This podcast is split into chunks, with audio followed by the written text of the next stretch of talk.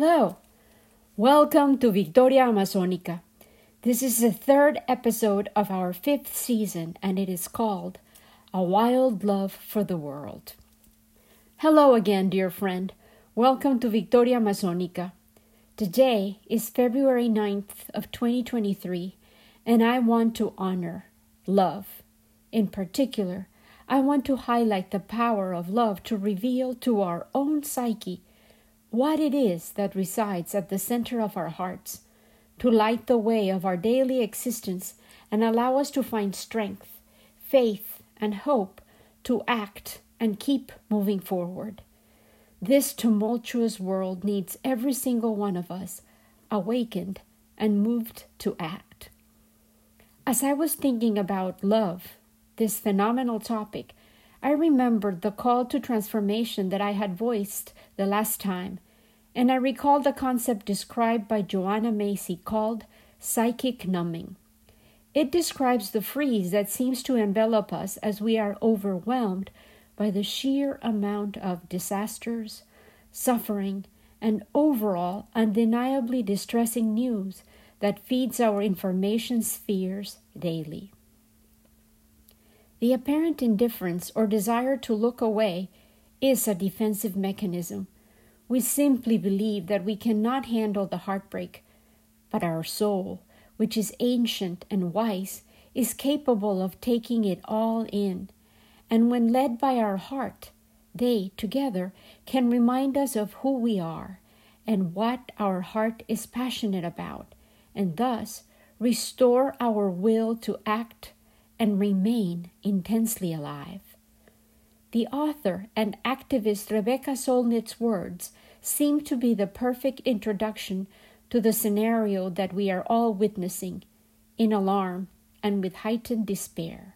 She says, An emergency is a separation from the familiar, a sudden emergence into a new atmosphere, one that demands we ourselves rise to the occasion.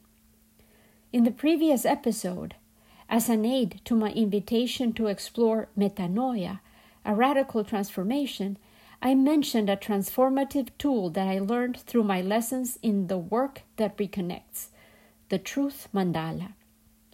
This week, in my activism class, which took place yesterday, we were gifted with the opportunity to attend an interview with the co author of Active Hope, Chris Johnstone, who, by collaborating with Joanna Macy, offers us a literal manual to survive our present and future crises.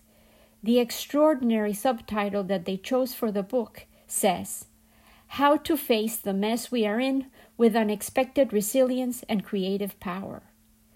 It invites us to read, to learn, and to go forth into the world to add our own interventions to survive and better yet, thrive.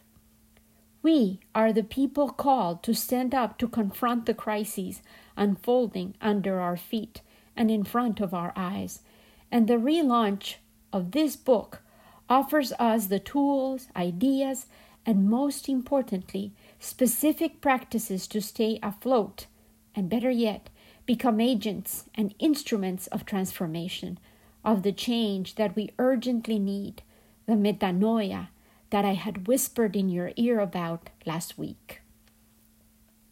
Our beloved teacher and role model of activism, Ellen Serfati, was the interviewer in this fascinating conversation, and her first question was, What's your story, Chris? Chris then told us about having met Joanna Macy many years ago at a workshop which she had presented and he attended in Scotland about ecology.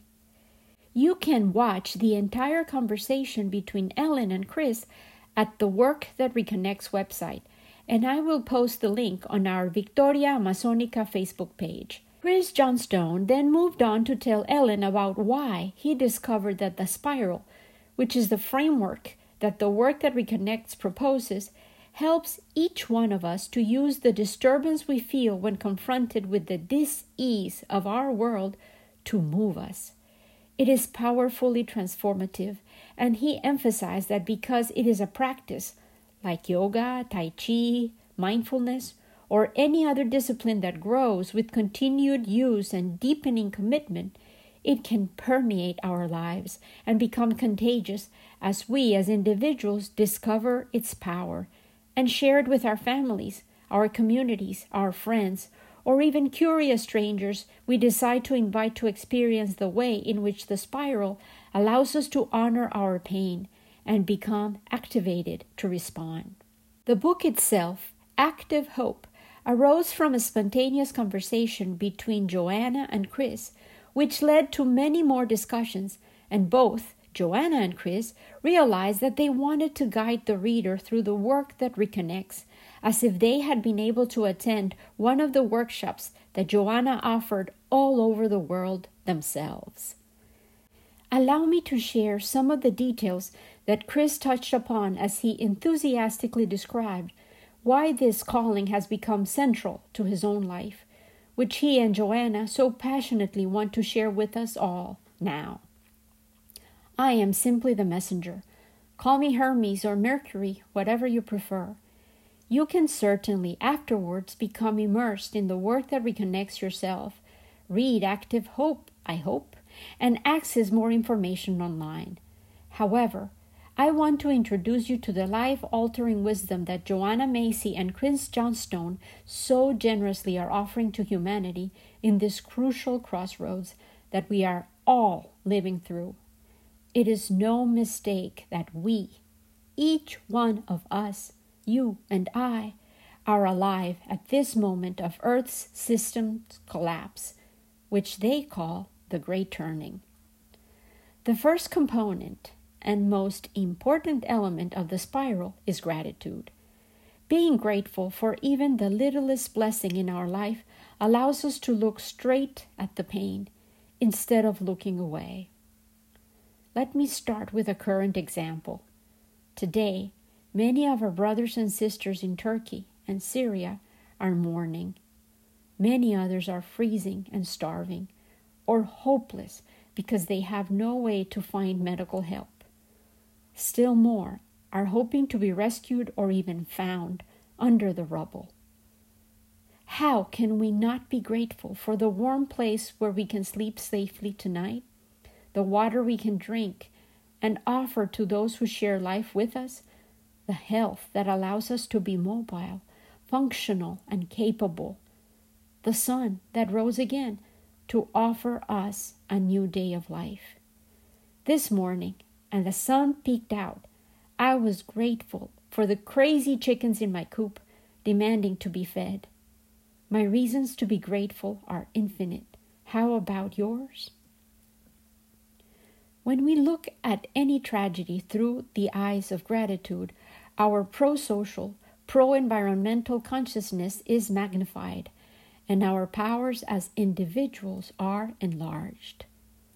Gratitude is like magic fuel for our hearts.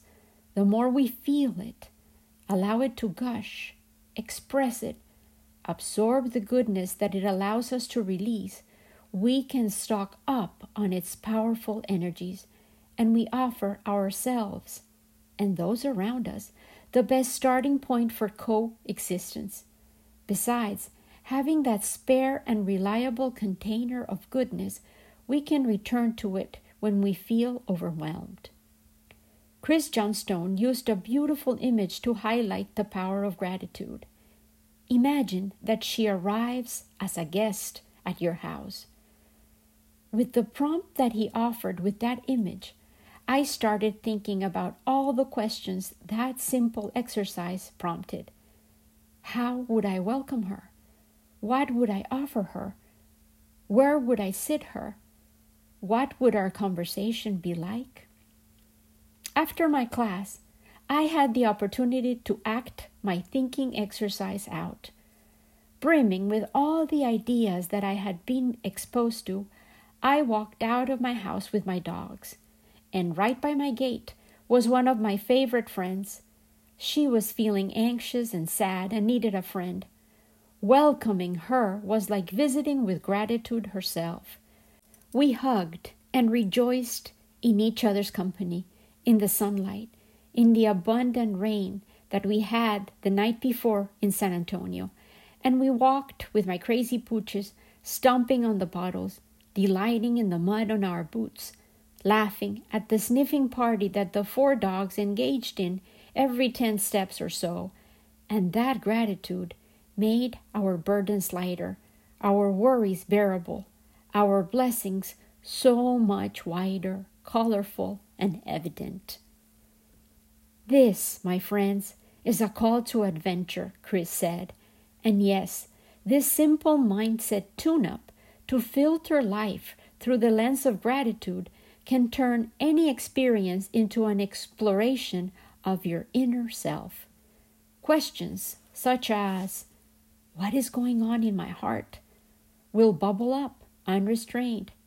How am I feeling? How is this human that I see beside me feeling? How can I help?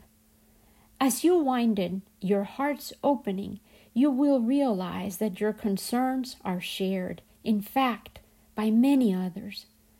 Our pain is like a smoke alarm within our bodies. It alerts us to what's going on in the world and how it affects us. Let's explore some crucial questions that encompass the general structure of the spiral and constitute the practice that starts to unfold from the roots that we have already planted gratitude. Chris showed a simple diagram of a germinated dandelion as a representation of the spiral, the whole process. The roots start with the intense feeling of gratitude, as we just explored, which is planted on the firm soil of love. The sort of questions which seed gratitude are, for example, who are you grateful for? What are you grateful for? Feel how your heart and your body react to these thoughts. Can you feel your energy shift? Do you feel the hint of a smile in your face? Now, it's natural to think the next questions.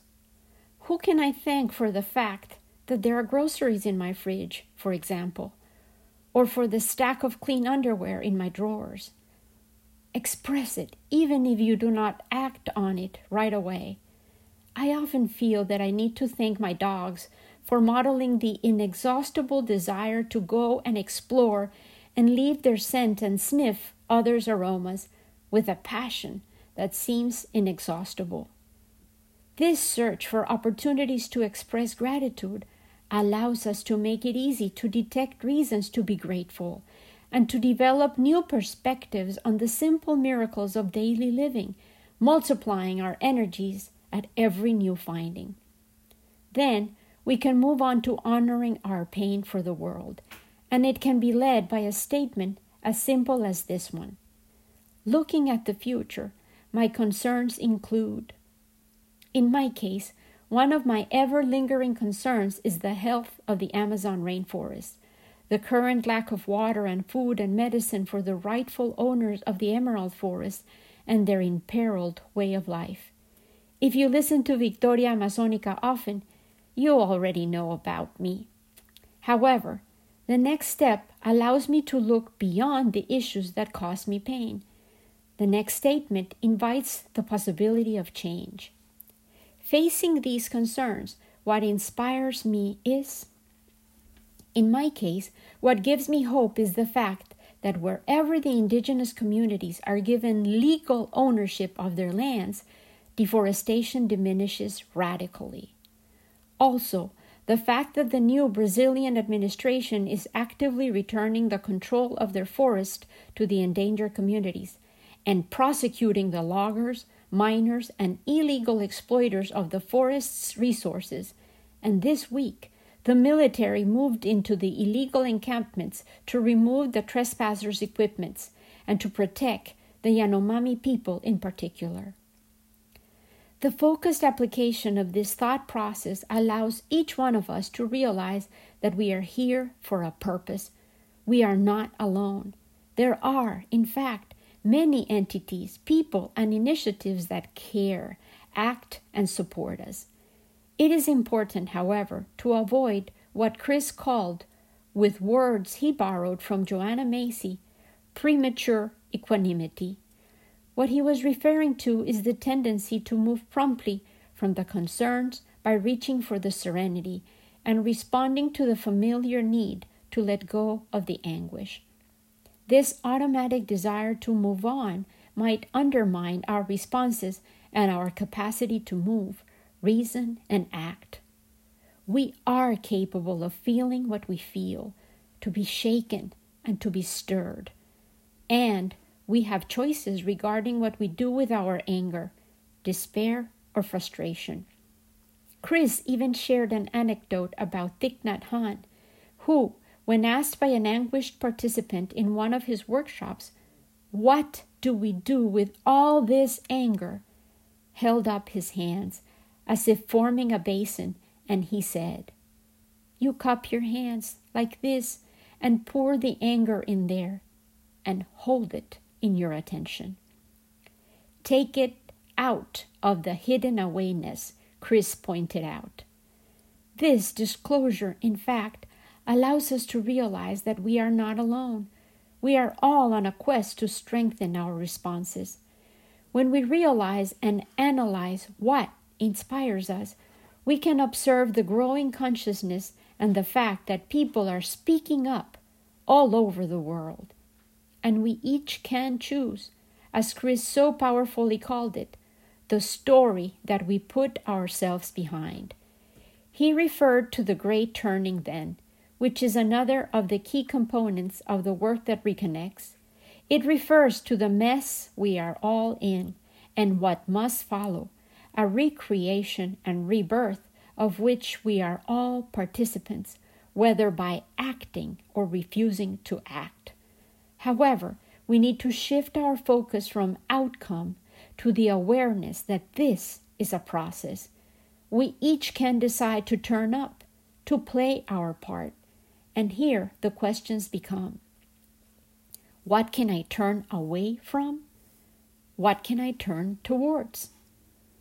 Looking at the future we are heading into, we will need to look with new eyes, which become possible by following these spiraling questions, and we can then ask, What do I deeply hope for? When we actively engage in talk that refers to change, we are increasing the likelihood that we all will, in fact, act and support change, the initiatives of change, the intellectual shifts that enable the conditions for transformation to happen. Chris offers more resources and information at a site called collegeofwellbeing.com. He wants us all to make room for what we can do, to focus our energies, he emphasized with conviction. Think of hope as something that happens through you. In fact, our world feels through us. Don't you want to be and act in support of this radically different way of thinking and being in the world?